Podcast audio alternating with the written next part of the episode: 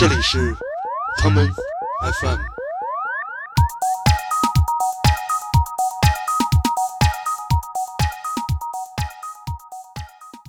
各讲各的故事，叫按下葫芦浮起瓢，对吧？就是东家长西家短，这也太奇妙了。然后呢，这故事呢里面又勾勾拽拽、千回百转，又互相有勾连。你可能找不到任何一个超过十个字以上的一个长句，基本都是两字、三字、四字，可能六七字则为叙述句了。就是其实我们在找这个演员的时候，我们也想过，大概会用什么样的一个尺度来。来量这些演员的这个一个形象，因为我们其实看过了所有这个所谓的这个会说上海话的演员了，已经。当你有梦想，当你希望在这个时代可以借助一些巧合的机会来实现梦的时候，有一个东西是跟此时此刻今天不同的，就是你其实没有方向，你没有参考。就是我小时候看王朔作品的时候，那个时候就是世界观还没有形成嘛，初中高中的时候，你真的觉得，哎，那样生活也挺好的，就是玩世不恭的，放荡不羁的，对吧？到南方一个什么城市里面，湿哒哒、咸乎乎的，就过一辈子也挺好的。一下子就把我之前读过的很多文字给表现出来了。我突然感受到了这种，你知道，来自于舞台表演者的这种魅力。说上海话的戏是有的，但是分为两种，一个叫沪剧类的啊，连说带唱的；一个就是滑稽戏。滑稽戏就是尖团音很多，See you 猫那种啊，就是要要唱起来那种感觉。呃，老马今天来节目呢，是要给大家介绍一个他正在排练排演的一个曾经去年已经登上过话剧舞台的一出戏。I'll make a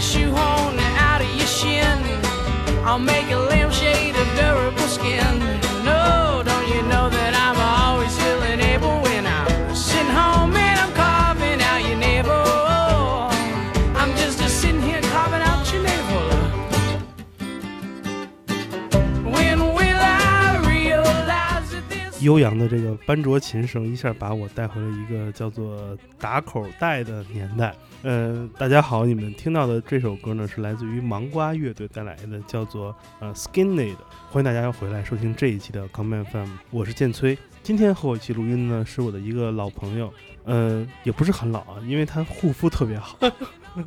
我们特别喜欢称他为老马的这样一位驻扎在上海的舞台工作者，可以这么说吗？对对对对对，大家好，给大家介绍一声啊，马俊峰老师大家好，我是舞台工作者马俊峰。是一个工作者。对对对，就是工作的人。嗯、今天把老马请来呢，呃，有两个目的。第一个呢是向他炫耀一下我家这个唱片收藏，为什么呢？因为呃，老马是一个我身边认识的为数不多的依旧执着于买黑胶唱片的一位爱乐的人。哎，对我就是喜欢黑胶唱片摆在家里的感觉啊，跟音乐没关系。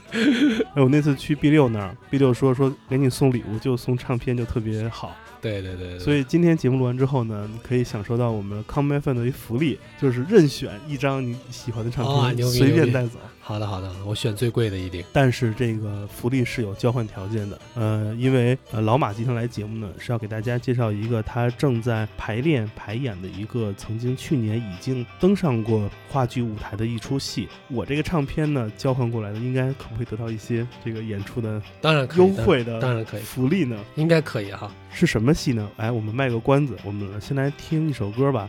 我看老马昨天晚上半夜给我发了很多歌单，每一首歌就是没有一首是这二十年 内的歌，就是因为什么原因给我选这么多老歌呢？呃，就是因为一开始我说要准备歌单嘛，我就回去翻唱片，我发现新歌都有一种就是听不到身体里面去的感觉，不知道是因为时间了还是怎么其他因因素吧，所以我就选了来选来选去，发现也全是老歌。哎，那我们就挑一首歌让大家听吧。来，我们来听这一首来自 The Cure 的老歌啊，已经这首歌我想想得多少年了，得有十九年之前的一首，它的歌曲叫做《Blood Flowers》血之花，同时也带出今天我们下面要聊的主题。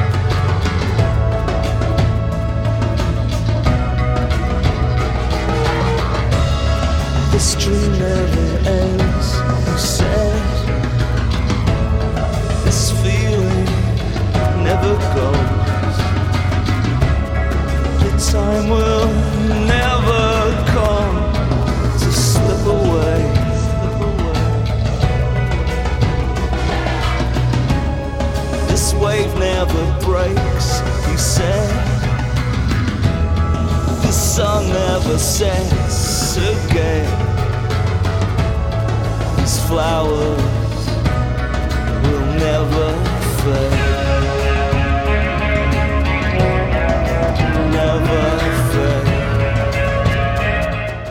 好久没听了啊。对啊，这首歌感觉是那种特别像你飘在海面上，起起伏伏，有高有低，可能是因为它后面那个键盘吧，给了你一种特别奇妙的感受。放这首歌为什么呢？是不是有点血腥？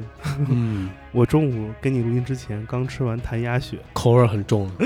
呃，老马去年呢就接，哎，是前年吧开始接手前年前天，嗯这个项目，嗯，是一部在多年前曾经其实影响了很多人的一部呃方言小说，就是著名的就是《繁花》啊，金宇澄先生的《繁花》。对，我觉得我们的听众可能有很多人应该会多少读过或者知道这本书吧，因为确实在当年带来了挺大的影响的。呃我想知道老马，你第一次读这本书是因为这个要做《繁花》的呃舞台剧版本吗？才接触到它的？完全不是，是那会儿我一直有那个网购的习惯嘛，嗯就是在一些图书网站上买那个书看，然后呢，他们就会推荐一些叫做什么叫做就是热点图书吧，啊，就这种上榜图书，然后我就也会打折嘛，就会买。然后那次拿回来看，哎，第一本就是这《繁花》啊，然后我就打开看。其实一开始读是蛮奇妙的感觉，因为他那个说的有点像上海普通话的感觉啊，就是那种感觉。上海白话，哎，上海白话。然后，但是呢，又其实有些字呢，你又不认识，因为有些字是上海话的字嘛。但因为有这样子的奇妙的感受，也因为他的影字写的太好了，他的影子写一个偷情的故事 是的，然后这个看完以后，我就哎呀，这挺有意思，挺来劲儿的哈那种感觉。然后就，但马上就走了嘛，车来了，我就下楼。那那一天就什么都没干，就脑子里想这个这个故事。是的，那当时当时的感觉就是哇，这本书不会都是在讲这个故事的吧？啊，那种感受。但后后来回来用了一个礼拜吧，大概就全部看完了。但一开始看是有点费劲儿的，就是入口其实挺难的。但慢慢慢慢呢就就像喝那气泡水一样，一开始喝觉得第一次喝怪怪的啊，是但后来慢慢就觉得哎，这个嗝儿上来这种感觉还挺好。你的口腔就适应了它那种环境了。对对对，那大概是在一四年、一三年底、一四年吧，那个时候。其实这本书，当你看完之后，你会感觉你再看的时候，应该把它包个书皮，因为实际上这样一个大部头所讲的故事啊，和它的一些内容，当你深深读过之后，你才觉得这东西如果在公众场合看，别人会不会投来异样的眼光？但实际上，其实你并不用担心，因为其实，在很多人看来，这个故事可能更像是一个大时代背景下的故事。我记得我在看豆瓣的书评时候，曾经看到这样一个说法，很有意思。感觉是那个新七十二家房客加上了渴望的一种巧妙的结合体的感觉。啊，其实挺难得的这个阅读体验，就是我阅阅读量也不算小啊，我在在中国这个年纪导演里面应该阅读量阅读量是最多的，嗯。但是没看过这类型小说，太奇怪了，它有点像是什么，就是别的小说在完整的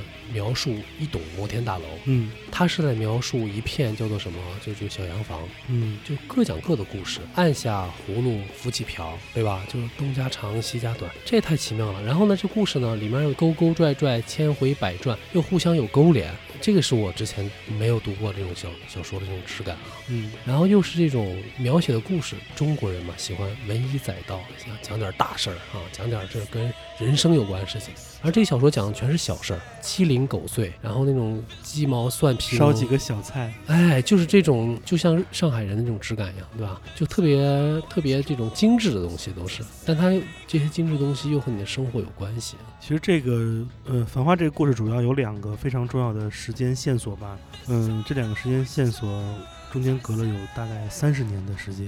呃，一个是在呃文革时期，一个是在九十年代初的改革开放时期。呃，这两个时间点，我相信老马肯定只是经历过后者。对后者我也也小啊，就九十年代的时候啥都对，咱俩还都穿开裆裤呢。对对对对对。然后，但六十年代就是因为九十年代我们也在北方，我山西太原人嘛，也基本上跟这个上海这个洋气的城市没半毛钱关系啊。嗯，但是山西太原那会儿九十年代的时候呢，其实已经也沐浴到一些改革开放这种春风了啊。就是我记得小时候，我妈就那会儿跟我爸就闹着要要下海，嗯，但是我爸就不同意，那会儿就觉得好像不合适啊，觉得好像受某种观念影响。是的，然后六十年代就太远了，就是跟我一什么关系都没有。我们组里面只有一两个演员有六十年代经验，哦，其他人全是从父辈什么从他们身上看到折射出来这种。很多年轻演员估计连九十年代初可能也未曾经历过。没有，他们说说九十年代的时候，我们说 BP 机，他们其实是懵的，就是、哦我知道，就传呼机嘛，摆出一副什么都懂的样子，但其实 但是都不知道应该从旁边推出来再看。完全不懂，完全不知道什么汉显和啊什么数字显示什么，嗯，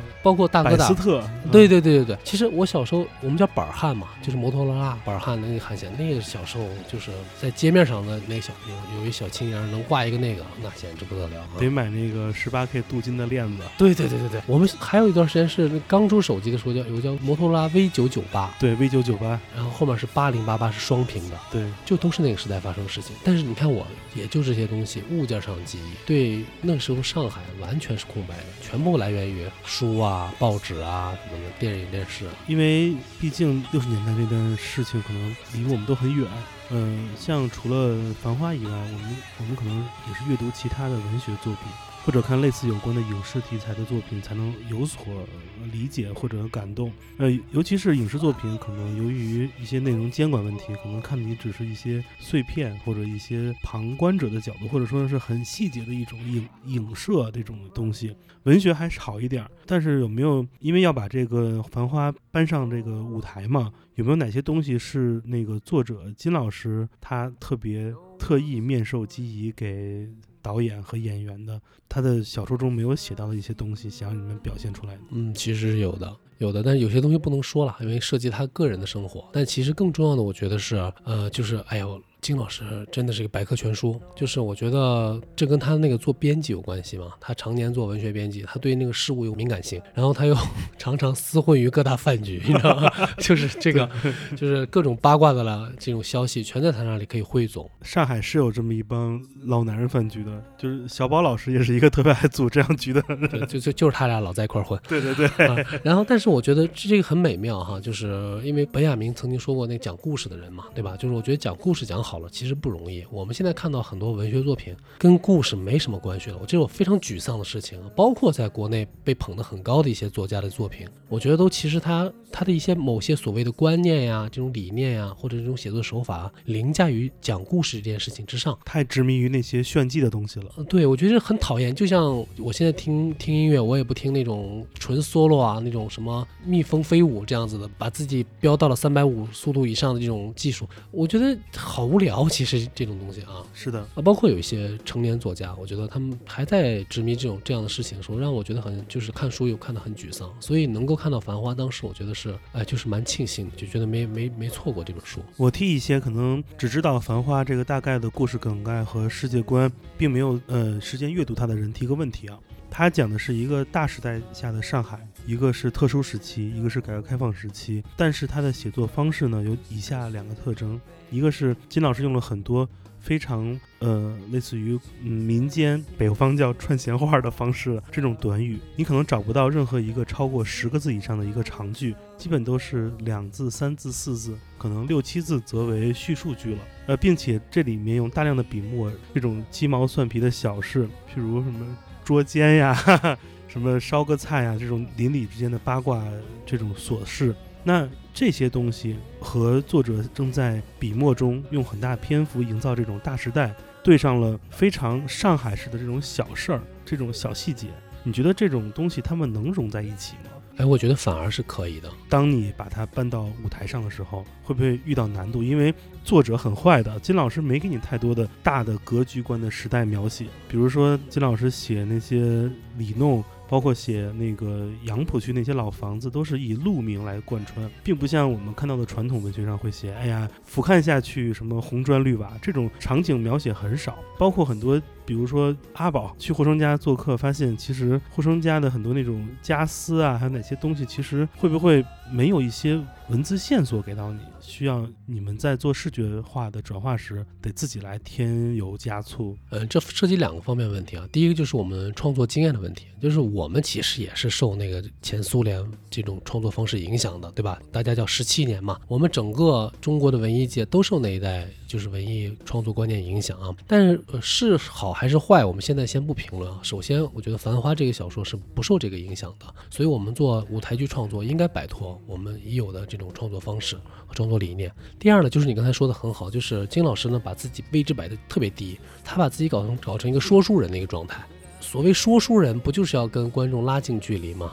所以他里面的话，就你说的，他都是短语，都是语气词，都是咱们平时说话的词儿。咱们平时说话的词儿很少有那种带转折的啊，嗯这种叫做什么复句啊，在语语句里面。但是文学上如果有了这样的词，它好像显得优美，但这个优美其实是隔了一层的。我觉得这是第二。第三就是你说这两个时代，其实这是中国建国以来最大的两个时代了。六十年代对吧？政治漩涡也好，政治风暴也好，九十年代经济大潮，都是人在这种大的这种时代面前，是两次非常大的价值观的转变。我觉得是的。所以人在这里面就很震动的啊，所以很多人选择了适应。嗯或者叫随波逐流了，对吧？但是有一些不甘心的人就选择了所谓的叫做抗争，对吧？逆流而上，哎，但有的就成功了，对吧？那有绝大部分当然失败了。嗯所以我觉得那人都是很渺小的嘛，在这种时代的洪流中，所以我我我们这次也主要是在表现在这种时代的洪流中，怎么把人的这种孤独感、这种个人感啊、这种个体性的这种东西表达出来。嗯，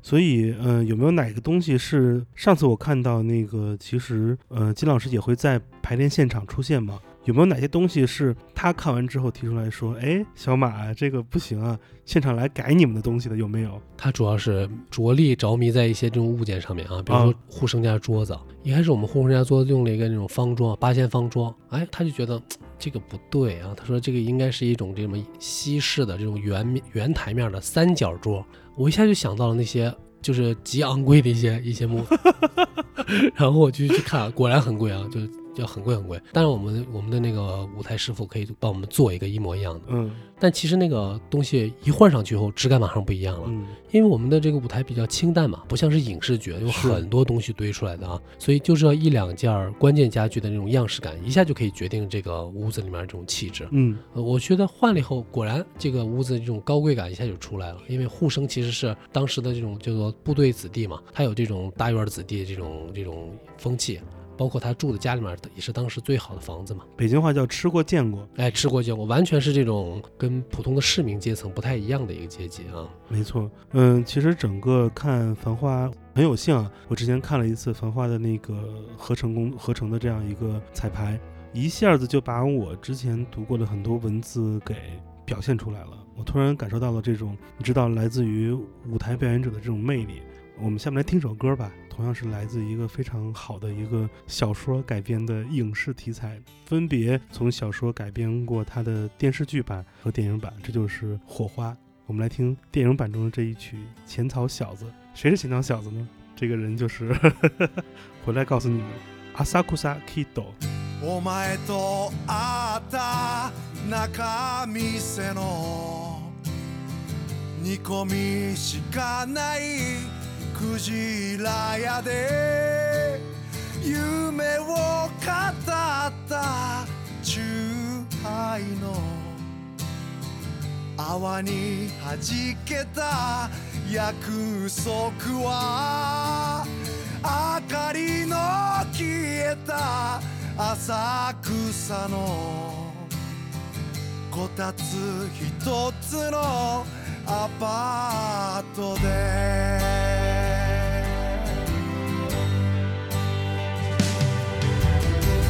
同じ背広を初めて買って同じ形の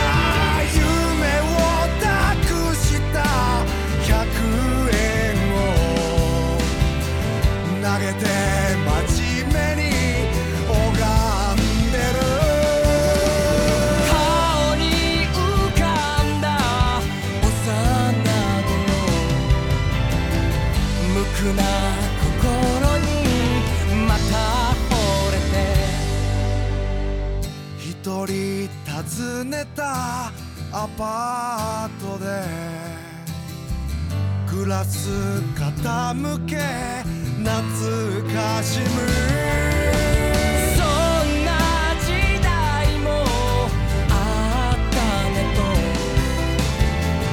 笑う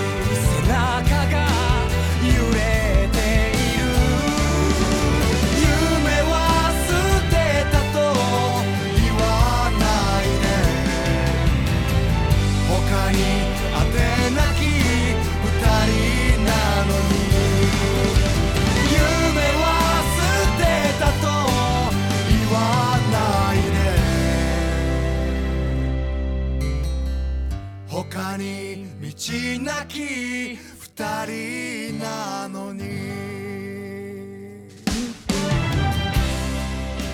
哎，这就是一个特别有名的歌曲啊，叫《浅草小子》，这个阿萨库萨 Kido。呃，这歌不是我选的，是那个老马发给我的这个歌单中有这首歌，我就搜了一首。 呃，是这个版本吗？你想放的？呃，我我想放的是那个北野武自己唱那版本啊，哦，那个就就一把吉他啊，那个荒凉感更强一点，更惨烈啊更惨烈一点。对，呃，这个歌其实我当时听的时候没看歌词嘛，我就觉得那情绪挺好的，然后我就翻它歌词，然后一翻歌词马上就哭了，因为就是突然想起了我一个做舞台剧的哥哥，就是原来的这个，因为他去世两年了。因为就是做舞台剧的人，好像就是在我身边的人还没有没有过这种人就已经走的啊，就我们年龄好像在这儿啊，就同辈人好像都还健健康康的、结结实实的在这儿活着的，他就突然间就去世了。然后我在剧场里面得到他去世消息，然后就泪如雨下，所有的人就是一时间所有人都在转发这消息，那那戏就没法看了。呃，然后他其实教会我很多，就是在剧场里面怎么做导演，怎么做这个嗯舞台工作者啊，所以我就突然间发现我的歌单里面有这首歌，我觉得还是要放一放，大家听一听。嗯，嗯，其实嗯，我们经历过很多著名的文学作品的改编，但是大家都很难避免一个最古老的问题，就是每个人心中都有自己的哈姆雷特。嗯，我们来给大家用下面的时间简单讲讲，嗯，《繁花》中这几个重要角色在老马心中的这种他的形象是如何塑造的吧，并且如何根据这个形象来指导演员或者选择演员的。首先，整个《繁花》中这些这么多，哎，就跟《红楼梦》一样，这么多人物中，你自己最喜欢哪一个？哎呀，这个就得罪人了，是吧？说角色还好哈，角色我最喜欢汪小姐哦啊，汪哎哎，你也最喜欢汪小姐是吧？因为我在读原著的时候，我总觉得汪小姐就是我身边认识的一个上海女孩的样子，哎呀，太好了，简直是一模一样啊！我当时就真的想想把这个感受告诉她，你知道吗？但是你忍住了是吧？对，嗯 因为我觉得汪小姐在对待自己的命运和周遭事物，以及对于面对那些比自己更有势力的人，比如阿宝，比如在面对更有一些诱惑的时候，那种感受其实很像我们身边的某一类朋友。对，其实我和你一模一样，就是哎，我们说的不是一个人吧？待会儿对对微信头像，对 对对，啊、其实我就是因为读他的时候觉得特别亲切啊，就是活灵活现，简直就是那个人的样子在我身边出现了。呃，汪小姐这样的角色，其实为什么会就是我还问了其他人，好多八零后都喜欢，八零后九零后就喜欢汪小姐这个角色啊，反而对她其他的金老师努力刻画的人物，比较老一点的这个这个读者会喜欢啊，可能就是因为这个，就是我们身边会有这样子的人物，而且这些人物非常真实。我觉得金老师更像是一个呃记录者啊，不像是一个创作者啊。他其实就把这些他身身边这些人物拼拼凑凑摁在一个叫做汪小姐的这样的角色身上，所以他做的那些事情，就是他的那些决定，他那些性格特点，其实就是在我们身边，尤其在就是上海女孩的典型特点，对吧？说她作又不是作，她其实就是有一点点这种小傲气，对吧？对生活有有要求啊，我觉得没错啊，啊，这个都是我觉得是一个现代人应该追求的东西。是。那你觉得李黎呢？北方大妞，对对，这北方大妞是离我很远啊，就是我生活中没有遇到过这样的人，但是呢，呃，我在日常生活中会遇到这样的人，一些来路不明的饭店老板娘，哎，对对吧？一些我们上海路边有很多这种小的这种呃叫做服装店啊什么的，嗯有时候他们坐在里面就非常年轻，但是又很漂亮，但是你觉得他们绝对身后有一堆的故事、嗯，等待你开发，这样子。开发还行。对，这个这个版本的《繁花》的这个眼里的女演员特别有这种指向性，嗯、就是一个个子很高挑的一个北方大妞，然后这个也有傲人的身材，这个选的特别到位，就是一下把那种呃不能说是风尘感吧，把那种她有走南闯北的这种经历经验，以及他那种克制都给找到了。我觉得挺难的，能演舞台剧的一米七以上的女孩本来就少啊。嗯第二就是有这种感觉的更少。第三就是作为很多演员他不认同这个角色，他觉得这样子的生活不是他能够理解和感受到的。但其实生活就是这样子的，对吧？就是我觉得难过的地方和让我觉得李李这个角色就牛叉的地方，也是因为这个，就是他摁了很多这种不同层次的人的性格进去。但其实我们稍微想想，我们其实生生活中，我们身身边可能没有，但是我们在新闻里、在手机上、在一些报道里面可以看到无数这样的女人，对吧？就是她们也被生活所迫吧，哈，就做过一些事情，但是到最后了，她们也希望自己能够过得更好一点，这没错。嗯，这是这个角色可爱的地方，我觉得就是他还在拼搏啊，他没有就是放弃。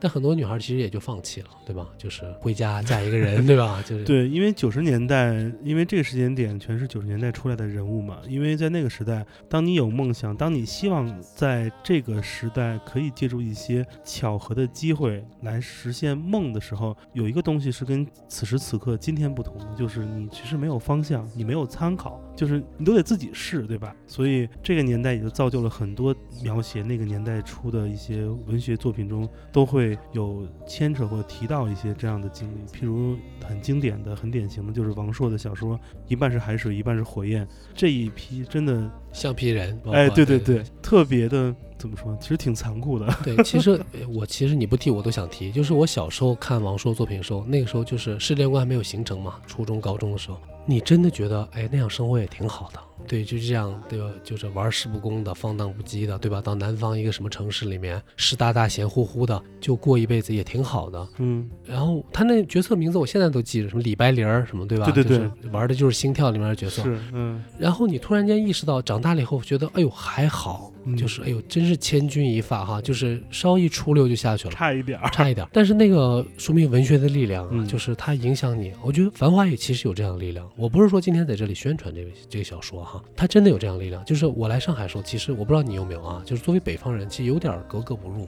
嗯，就是嗯 哎呦，觉得上海这种气氛、这种气质你很难了解。哎，怎么他们怎么这样呢？这人怎么跟你就老隔一层啊？不像北方人上来就拥抱啊什么的。然后就是什么事儿也不是特别干脆利落的可以答应你或怎么样。但这种东西你慢慢其实不读《繁花》之前不懂的。嗯，就是为什么？但是我看了小说以后，其实我我完全就明白了，这其实就是一种我叫做安全距离的东西，它就人和人之间一种文明嘛，对吧？它就是文明的程度不一样嘛。是的，那你说在农村，他可能就推门都能进你卧室，对吧？不锁门不锁门，对吧？对。然后就就是你老婆也没起床，他就坐你旁边聊，无所谓，对吧？那那就当然不是说不好了，这这这种气氛也很好。但是在上海，他可能就有这种稍微大家有一点这种距离、这种文明啊。它其实更多的是因为这个城市受到了西方殖民的这种时期的影响哈、呃，形成这样的一种人的这种叫做人和人之间这种关系的这种我是这么看的，因为其实上海是一个中国唯一一个具有大都市这样一个定位的城市。大都市是对于城市的范围的一种，就是城市的一个 scale 的一种描述。说到人呢，其实就是三个字：多元化。当一个城市来的人，无论是外国人。或者外地人，或者无论你经历过后殖民的时代，或者后改革开放时代，让一个城市所容纳的人来自于不同文化或者地域背景的人不同，你就需要找到一把尺子给他们衡量。而马老师刚才提到那种安全感啊，或者这种规则，其实就是这把尺子。当你面对的这个对象越不同，你越需要防守，越需要把这个尺子的这个高度调高。才能保证来自不同背景的人、不同文化的人，他们可以在某种程度上达到一定意义上的平等。那不像是很多地方，可能这里面的人的构成比较简单，所以这把尺子可能就是越来越低，或者就干脆不用了。对你说的特别好。刚才你提这个词儿“后改革开放时代”已经到来了吗？我怎我怎么觉得有点惊呢？你说这种词儿，后改革开放时代不就是那个大家这个只可意会不可言传的时代吗？对吧？那就是那个机会，原来你认为改革开放可以带来的这样平等机会，慢慢的在怎么说这个杠杆偏移，这个闸口缩紧嘛，对吧？聊点别的，聊点别的，对不敢说了啊聊点别的。聊点别的，这个剧里的三位重要的主要的男主角，这个男性人物，呃，分别其实代表了三个不同的阶级，或者说不同的社会身份吧。在重构他们的舞台化的时候，有没有哪些你的想法？因为实际上给我带来的第一感受是，如果一个人未曾读过原著，直接来看舞台，可能在前几幕、前四五幕，其实对他们的。呃，身份的识别度啊，包括他们的这种家庭阶级背景还没有那么深入，越往后看可能会慢慢的看出一些端倪。呃，是的，你这感受特别特别准确哈。就是其实我们在找这个演员的时候，我们也想过，大概会用什么样的一个尺度来来量这些演员的这个这个一个形象，因为我们其实那看过了所有这个所谓的这个会说上海话的演员了，已经。这么厉害，对，但是就是还是就是没有特别特别在我心里很准的角色，我们就尽量要找嘛。所以这次的这三个演员呢，我觉得就是按我来说，就是基本上已经完全的和我的这个心中角色符合了。这个其实挺难的，难在哪里呢？就是第一，就是他就是我们这次用了一个不太一样的表演方法。嗯以前的话剧大家知道，就是中气很足啊。是的，我们话剧要求演员在大剧场里也不带麦，都是这样的。对对对，就呃就现在没法感受了，就那种在空旷的环境中要用最大声音说话。嗯，但这个跟我们这个戏的风格完全是南辕北辙，对吧？太跳戏了，对，上海人其实就是那种，你看到他在两个人在路边儿，好像一句话不说，但你凑近一看，原来他们在用非常低的声音在在聊天儿啊，这是一种人啊。当然也有那种非常大声的说话的啊。怎么来解决这个问题呢？其实就是要让演员在舞台上敢用低声来说话，敢用自己生活中这样的这种语气和语态来说话。这个设定还是挺突破的。对，这个其实是很多人一来不习惯的。所有演员来说啊，这可以吗？当然这音量可以，我可以，就这样。所以他们有时候说，哎，我在家里面，我这就这么音多音量跟我老婆说话，我说可以，就这音量，我让麦给你调，对吧？我觉得这个是尊重表演质感的一个方式，对吧？当然，他们这些演员是有技巧，可以在舞台里面，在大剧场里面大声说话，但是我们不需要，对吧？因为这跟我们的要求不一样。那我说这个为什么？就是说，很多上海，就是我觉得我们接触到的上海一些部分人，其实他是一些就是准知识分子啊、知识分子啊，或者是一些有闲阶级啊，就挺空的一些人，他们其实在处理问题上更文明程度更高一点，他们不会那样很大声的或者嚷嚷什么的。所以我们在作品中所出现这些人也是这样子的，他们会用他们自己的方式来处理。啊，遇到人和人之间的需要用这种叫做语气语态来调整的时候，都是非常精细和精妙的。就是一和二之间那个空当那样来创作，而不是说一和十、一和二十这样子大的这种尺度来进行创作。嗯，这个小说中其实是一个，呃，在我看来很像我们玩那种特别大的 RPG 游戏一样。除了一些主线故事外，有很多支线的剧情，其实看似是一些特别旁支人物的线索，跟主线无关。但是随着你读这些小说越读越多，你会发现，哎，这样的套路很多，慢慢的帮你构建了一个整体的世界观。有一个很经典的例子，就是这个小说开场不久之后，嗯，就是护生在菜市场遇到了老朋友那个淘淘嘛。淘淘就是是拉着他要给他讲一个非常无聊的一个那种男女八卦嘛，这个呼声就一直很不耐烦的，就是说快点说，快点说这样。我记得金老师得用个十几页的篇章，就把这么一个很无聊的捉奸的戏给讲完了。呃，这个戏其实对于几个主人公的命运都没有任何改变，但这个东西慢慢越来越多，你会发现。哎，这个东西就是呃金老师放在里面的他那种自己喜欢的这个小故事嘛。但这个我发现，在舞台改编其实就很难体现了，因为一个是要增加过于臃肿的旁支人物，二一个是他可能没法帮大家在短时间，也就是三个小时内完成这个故事的这个梳理。所以你们在做剧本改编的时候，有没有哪些特别遗憾的地方？就是这些东西会被一一舍掉了。首先，我们就是一开始大家已经想清楚了这戏，因为就是不可能在一晚上把这一本大书全讲掉，就是但是我们也舍不得啊，就是跟大家一样，就是觉得把这些小东西拿掉以后很可惜，所以我们就分三季，就等于是分上中下啊，嗯这样参考美剧啊，这样 的，对对对，因为这样蛮好的，这样就是三部曲嘛哎，，三部曲，大家就可以在季与季之间可以讨论嘛，而且可以有这个网上互动啊什么的，而且我们也给自己留了时间，大家看这样的方式可不可以，对吧？我们主创之间也可以弄，所以就故事基本上都会回来，都会留住。但我们第一季的时候呢，仍然会有这样问题，就是选择怎么选择。我一开始很俗了，我就是花开，对吧？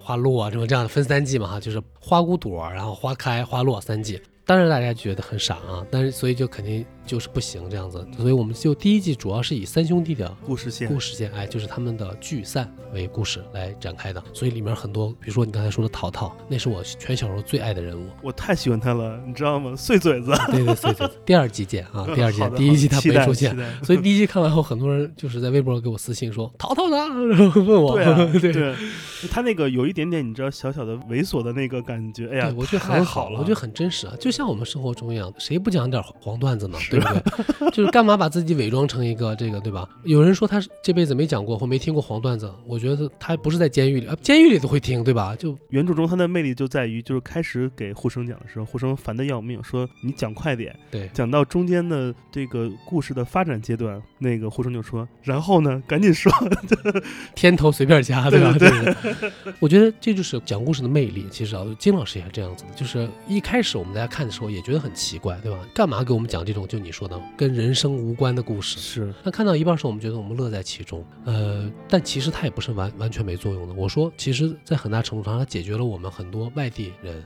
在上海的生存状态的问题嘛。嗯，就是我靠，我们懂了啊，上海人是这样子的，他们为什么会这样子？他们为什么会形成这样的性格？他跟你这样，他不是不理你，对吧？有有些我之前遇到过一些上海男的男生女生哈，他为什么跟你保持这样的距离？为什么前一天是这样子的，后一天又变了样了，对吧？这全是就是书中都会给你答案，我觉得嗯，这是非常有魅力的。我们来听首歌吧，我们来听这一首老歌，很老，来自面孔乐队，特别有温情的一首叫《给我一点爱》。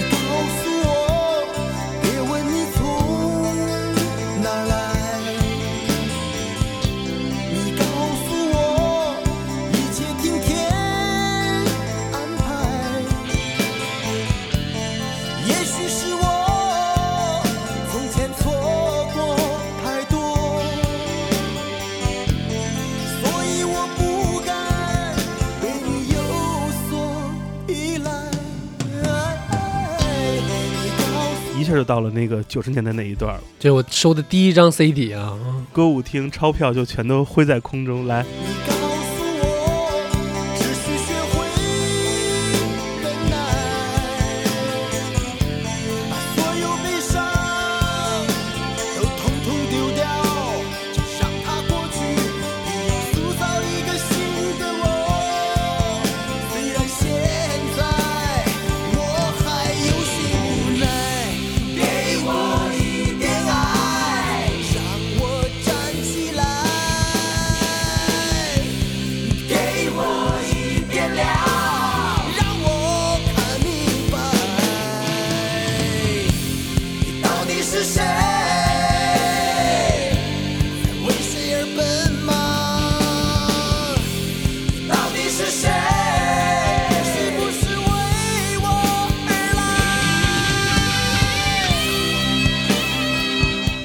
底是谁？是不是为我而来？到底是谁呢？朋友们，不要着急，在剧场中你会找到答案。其实关于《繁花》的节目呢，那个老马也曾经之前在我们的有台坏蛋调频做过一期，对对对，当时是跟 B 六一起吗？还是自己？跟 B 六还有跟那个磊磊磊啊，对，B 六是这部剧第一轮演出时的那个音乐创作者，嗯呃，这次也是他的音乐是的，是的，是的，原创音乐。然后磊磊呢是做了很多舞台美术上的一些设计多媒体多媒体设。计，嗯、所以如果你对这个《繁花》这部舞台剧的呃视听上有一些呃好奇，可以去坏蛋调频找出那期节目去听就好了。我们两个这一期还是主要聊聊这个主线故事这一块儿的。嗯，既然是一个关于上海的故事，既然是一个用上海话来撰写的，并且整个舞台除了一些某几个人物之外，大量都是用上海话在做对话的这样一个作品吧。我们不妨聊一聊比较敏感的问题，呃，就是关于一个大家都喜闻乐见的话题，就是关于中国这个异常出彩，也是随处可见的，就是一个地域差异化。说的不好听叫地域歧视，说的文雅一点就是说这种地域之间的不同。作为一个外来者，呃，先抛开这部戏，呃，老马可不可以直言不讳的、不怕被拉黑的讲一讲自己眼中的上海呢？呃，一开始刚开始的时候，其实来上海的时候非常不习惯的，因为就是比如说我们排一个戏，场上上海人多，这帮人直接用上海话聊，我傻了，上海话聊你根本不懂啊，你没法参与啊。你比如说我们之前做过一个戏，我就是这个戏的导演嘛，但上面有总导演，总导演跟舞台设计还有跟制作人直接用上海话开聊，他完全忽视你这个存在，这个其实非常吓人的啊。这是语言优势了。但他们其实，我我也知道他们为什么，他们用上海话其实更容易沟通了啊。但这样一下子就，我觉得那个就是莫名而来的这种叫做什么，就是被孤独感啊，就是被歧视感就上来了。呃，然后我其实，在很多场合都会遇到这样的问题啊，比如说买东西的时候，阿姨直接用上海话跟你说话，你说阿姨啥意思听不懂，对吧？一开始肯定听不懂嘛，他就说，哎呀，就是什么什么意思了，他就非常不耐烦啊。就是大家对上海人和对外地人还是有点不一样的那种感觉啊，就是亲切感不一样。那为什么我也不知道啊？为什么会形成这样子的方式，我也我也不太清楚。嗯然后我就回想我自己在小时候在太原的时候，嗯好像我也有点看不起大同人，啊，就是我们小时候有那个 懂。有那个就是我们是太原省会嘛，对大同是这个叫做就是一个下面的一个市嘛，他们有同学送到我们学校来读书，完全看不懂的，觉得他们不会说太原普通话，对吧？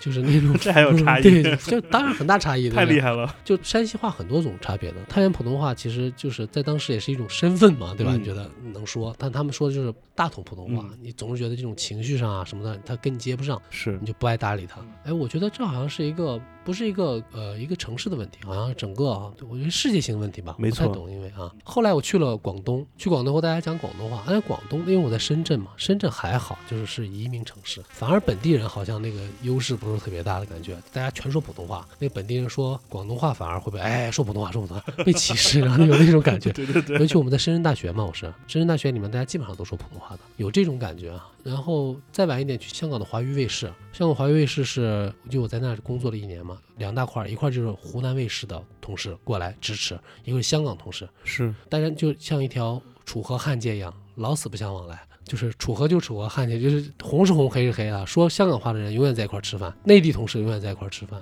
这也挺有意思的。但是呢，有个挺有意思，就是我们每次出差都会拉一个香港同事，嗯，当我们的社助，为什么呢？因为有香港同事，我们就能住四星级酒店、那会儿。然后湖南卫视这边同事来了，可能是不能住四星级酒店嘛，嗯所以我们每次发现我们队里面有个香港同事，说大家得住一起吧，然后就拿他，挺有意思的。所以，嗯，有哪几个关于上海的瞬间或者哪些小事儿，其实这个城市比较感动你的呢？一些你觉得你自己觉得每当看到它，或者吃到它，或者感受到它，就有一种莫名其妙的属于你的上海情节。上海还是有的，我觉得第一就是我每次路过愚园路的时候会比较感有感触。嗯我一来的时候住在那里，那个十四平米小房子，愚园那是世西中学那边吗？哎，就在旁边，世西中学旁边。然后那个旁边我们住一个那小小公房四楼嘛，旁边就有一个阿姨。但我其实不理解，他们也住那么小房子啊，其实就挺难的。他们一家人，我一个人住，就每次只要我门儿一有动静，他们就探出来，哎，回来了，来来来，我们做什么吃的了，给你。哎，好像跟那个街面上遇到的上海人不一样，煲什么汤啊，煮个饺子啊，都给你。但你觉得他图你什么也不图你什么，对吧？这样就是那你就尽量严于律己一点，对吧？音乐开小声点儿，对吧？对吧？晚上早点睡，别吵着。少带女演员回去，没有没有没有，从来没有过，不好意思带，太烂了那地方。离上戏也不远。对对，其实离上戏很近，但其实就是那个地方就对我印象很深嘛。就其实我每次路过的时候，哎，后来还有就是我发现我们那个剧里面演小毛的那个杜光一，嗯，他家就在后边，我们家后面的，最也从来没遇到过，很神奇。其实、嗯他们住的就更老的一些老房子，二十年代的老房子，就那个邻里之间的关系，我觉得还是挺奇妙的。就是大家都是老人儿，就老老上海人。你虽然是外来者，但是他们不把你特别隔着，觉得你反正来，对对对，还有一件小事，就是另一面的阿姨嗯，说能不能看看你身份证啊？我说好啊，我给他看身份证，查你身份证的，在哪儿啊？我说在戏剧学院读书。哦，读书是读什么书啊？读本科出来住啊？我说没有，我读研究生。他哦，马上对你肃然起敬，嗯觉得你研究生，这个特别好。嗯，他们觉得就哎，你你还挺可靠的这样。嗯但是一开始你觉得会有点奇怪，对吧？就查你这个是高级版的朝阳群众。啊，对对对对，基本上就我觉得，那你融入一个老社区这样的感觉还是不一一样的啊，就是会觉得安心嗯踏实一点啊。慢慢后来搬到一些好的房子里面住，反而那个觉得有一些隔膜。我现在旁边是谁我也不知道，嗯对面为什么从来没人住我也不知道，但是你也不 care 这些事情，对吧？啊，就是一关门守好自己一个小天地就就行了。但是可能在老社区里面不一样，就是互相之间这种联系还是比较紧密的。我们很熟悉那些京味儿文学改编的，或者说直接是京味儿文学底子的舞台剧作品。太多了，比如各种的呃老舍先生的各种作品啊等等，包括后来的什么坏话一条街呀、等等这一系列很多很多，全都是仁义的这种仁义这个大部头作品嘛，全都是这种。那海派文学以及海派的话剧作品，其实对于我而言并不太熟悉。嗯、在《繁花》这个三部曲之前，有哪些比较经典的是真的能是海派这个味儿又是正的舞台剧作品呢？哎呦，你这个问题太专业了，我得分开给你回答。太好了对啊，这就是你来的原因吧？就是原来说上海话的戏是有的，但是分为两种，一个叫沪剧类的啊，就是连说带唱的；一个就是滑稽戏。啊滑稽戏就是尖团音很多，是是吧？西游猫那种啊，对对对就是要要唱起来那种感觉。呃，就是他是就是滑稽戏演员觉得自己说上海话是不是最正的，但是呢，语言是流动的。哎，哎，就是现在的北京话和老老北京话也不太一样。是啊然后我之前那个去北京玩，在那个胡同里面，他们找一个爆肚吃，然后嗯，就一个北京人问一个老头说：“哎，那个地方怎么走？”老头说一句话，他自己没听出来啥意思。哦，大爷啥意思？您再说一遍。这我觉得也太太神奇，厉害了，太神奇了。嗯，就他可能说了一句，就我我有时候看北京人戏有那种感觉，就什么乖的，你知道什么意思吗？嗯，就是打人嘛，啊就是乖的你后脑勺。对他其实就是他就是说什么解什么什么窗根儿，拿起扫帚来，乖的来，乖的起，对对，对就是特别好，扫土其实是。对，但其实你完全不懂，我听那句话的时候就外语一样，对吧？确实是，呃，上海话其实是有些现在的话，它为了迎合这个，就是慢慢人多了，好像大家外地人多了，它其实做了一些改良，它自己语言不自然的就像河流一样，它流向了一个这种更为宽广的地方。所以现在我们舞台上用的上海话没有过，嗯，就说这种生活化的上海话是很少的，嗯。但其实呢，又有一层，就是我觉得好玩的，就是我们其实上海话有很多其实也不能入戏的东西，对吧？比如说脏话啊，比如说有一些太琐碎的。这种语气助词呀，这个啦那个啦，嗯干嘛、干嘛什么什么的这种东西，我其实不太喜欢。但小说中也没有，我于是在这次也剔除了。所以我们这次听到的是一次比较优雅的裁剪过的上海话啊，它其实语气、语调、味道还是现在生活中上海话的这个味道，只是一些一些词我们拿掉了，为了让它看起来干净是。有一点点书面语的。对对对对对，还是继承和延续了这个原小说风格的这样的上海话。嗯，有一个特点是非常显著的。其实六十年代大家的用词，包括大家的说的话是 hundred percent 百分百上海话。对对对对对，到了九十年代，因为有一些外来词汇的到来，会中间突然出现一两个，呃，没法用上海本地话来表现的普通话。对，这是我们追求的啊，就我觉得挺有意思。就有时候我们不是也是吗？对吧？说香港人也会这样说说说加一个英文单词儿，对吧？对，那个这个北京好像也有这样子，对吧？突然间变正经，说一普通话，对没错，对，但上海话其实也是这样子，他们又说说到不知道什么呃那什么什么呃忧郁，对吧？突然对 忧郁很难表达，他很很很会用这种各种各样的这种词来补，但是这样是非常真实的。还有就是上海人很文明，嗯就是他当发现你说普通话的时候，他就会用普通话接两句。嗯，但是当然有语言习惯，他没有办法马上转过来，紧接着后面又会说上海话，这是他们的地域特点。嗯，但好像有些地方不会，对吧？他也不太能够说普通话这样是的。小说中还有很好玩的一些，比如九十年代的一些特征，一些外来英语词汇的粗暴的翻译，比如 commission 对对对，就被变为了康密逊，就是你知道当时看到了康密逊这个翻译，想到就是翡冷翠，对对对，很多。我觉得这种粗暴翻译其实有时代性的，我觉得也挺好的，就是蛮有质感的，还是就是时代性挺强的。很多咖啡店不也是吗？对啊，我们这哎次这个咖啡店名字，他们说让我用一个这个上海大家都熟悉的这种咖啡店或者是这种蛋糕房的名字，嗯我说不要，我要用个那种有翻译的嗯，这种翻译腔，一看就是翻译腔的那种这种咖啡厅名字，呃，诸如此类吧。我觉得这种时代有时代的这种质感啊，但是其实上海又是一个就像语言一样是流动着的，嗯这些东西也会过到我们这个时代来，对吧？也不是说一成不变就封锁在九十年代，嗯封锁在六十年代了。听首歌吧，那个讲那么多上海的故事，来一首燥的歌。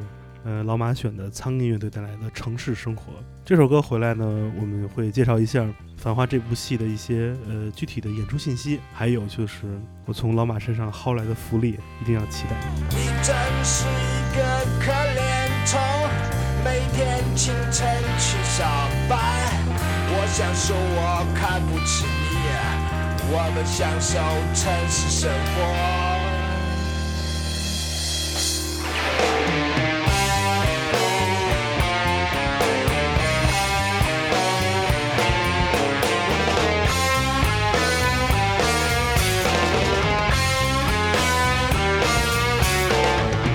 真是一个可怜虫，每天清晨去上班。我想说我看不起你，我们享受城市生活。谁跟你说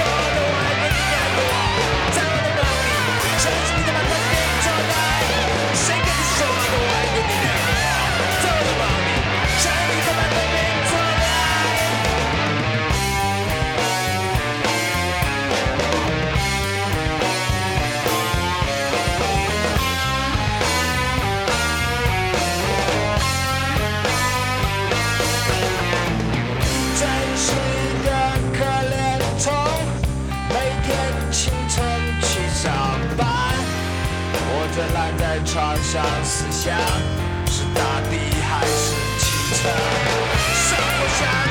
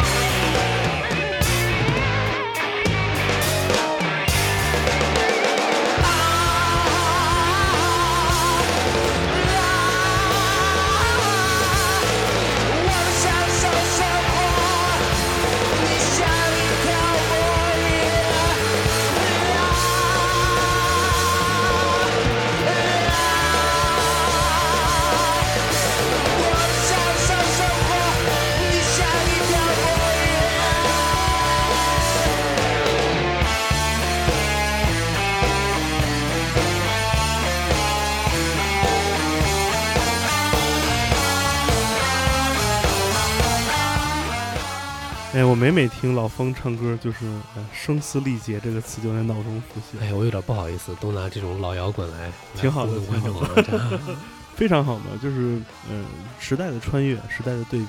呃，我们最后来讲讲呃《繁花》这部戏的一些具体的演出信息吧。嗯，这一次是演呃这部戏的哪个 part？呃，就还是第一部分啊，第一部分就是第一季。我们第一季因为演的特别好，然后很多观众也期待，所以我们就在北京、上海又开又开两轮啊。嗯北京是在呃就是国家话剧院邀请展，呃六月的二十一到二十三，OK，演三天，然后上海是在呃美琪大戏院哇塞，六月二十七到三十啊四天演六场，因为现在卖的差不多了，已经没票了啊。我听说第一轮基本就是抢不着票啊。对我也不知道为什么大家好像就可能大家就是觉得老老上海故事啊，好久没见了，没听了，进来看看啊，这样子的，嗯，嗯，所以如果大家呃有时间的话，现在还能买着票吗？好像还有一点点啊，对，反正我们工作票已经拿不到了啊。好，赶紧去买。然后我这儿呢，刚刚从这老马的那个手上抢过他的手机，呃，模仿老马的语气向他的制作人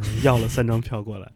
呃，这期节目我会在北京场这个演出之前给大家发出来，但是我们送的呢是上海场的票。好的，具体哪天呢？回头我们再仔细定一下。怎么获得呢？其实就是来转发我们这期节目，也可以在我们的节目下面写出你的这个感想，对不对？好，嗯，然后我看我让老马选，老马看谁的转发这个文字说得好，谁的这个这个留言这个打动人就直接送，对吧？这就不搞抽奖了，直接一点。基本上就是这样。其实我还想让老马给我讲讲他这个个人买盘这个历史，但我觉得我一看都录了一个多小时了，是哎，这个话题咱们留住下次。好，提前预祝这第二轮的演出这个成功啊！谢谢谢谢大家。嗯、大家一定要注意好好眼神儿。为什么呢？你一一边儿看舞台，你还得一边儿看那字幕呢，对吧？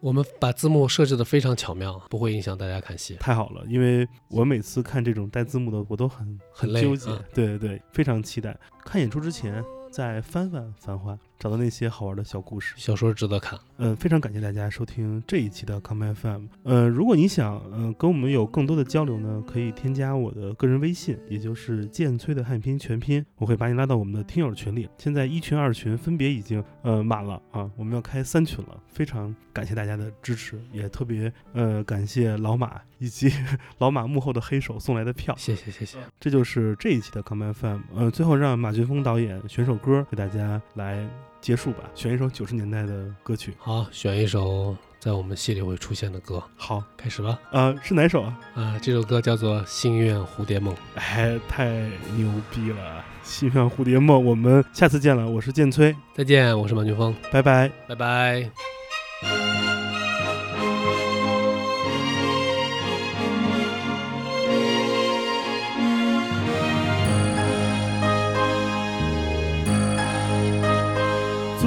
像那东流水，离我远去不可留。今日乱我心，多烦忧。抽刀断水，水更流；举杯消愁，愁更愁。明朝清风似飘流。由来只有新人笑，有谁听到旧人哭？爱情两个字好辛苦，是要问一个明白，还是要装作糊涂？知多知少难知足。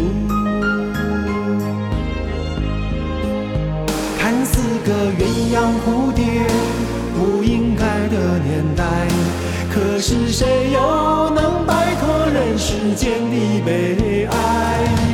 花花世界，鸳鸯蝴蝶，在人间已是癫，何苦要上青天？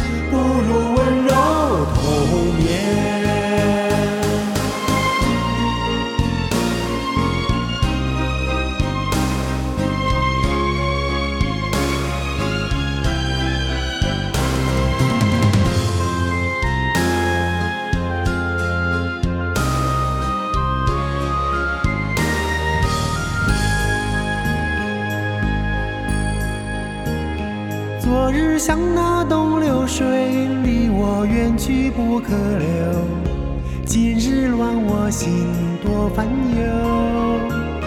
抽刀断水，水更流；举杯消愁，愁更愁。明朝清风似飘流。由来只有新人笑，有谁听到旧人哭？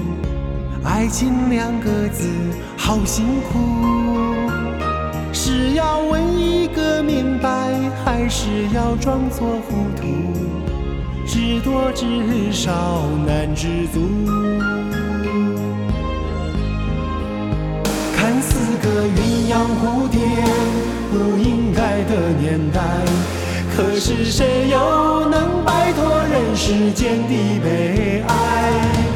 花花世界，鸳鸯蝴蝶，在人间已是癫，何苦要上青天？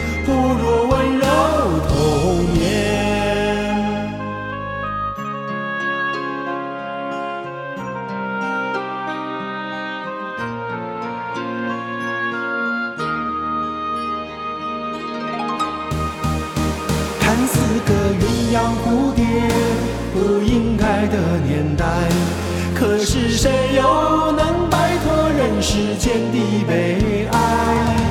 花花世界，鸳鸯蝴蝶，在人间已是癫，何苦要上青天？不如温柔童年。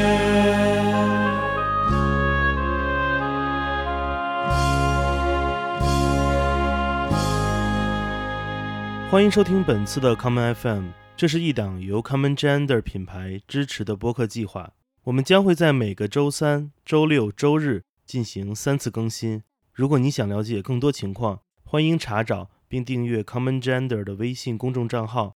具体的添加方式，请查看各大播客平台每期节目推送的文字信息。谢谢，让我们下次再见。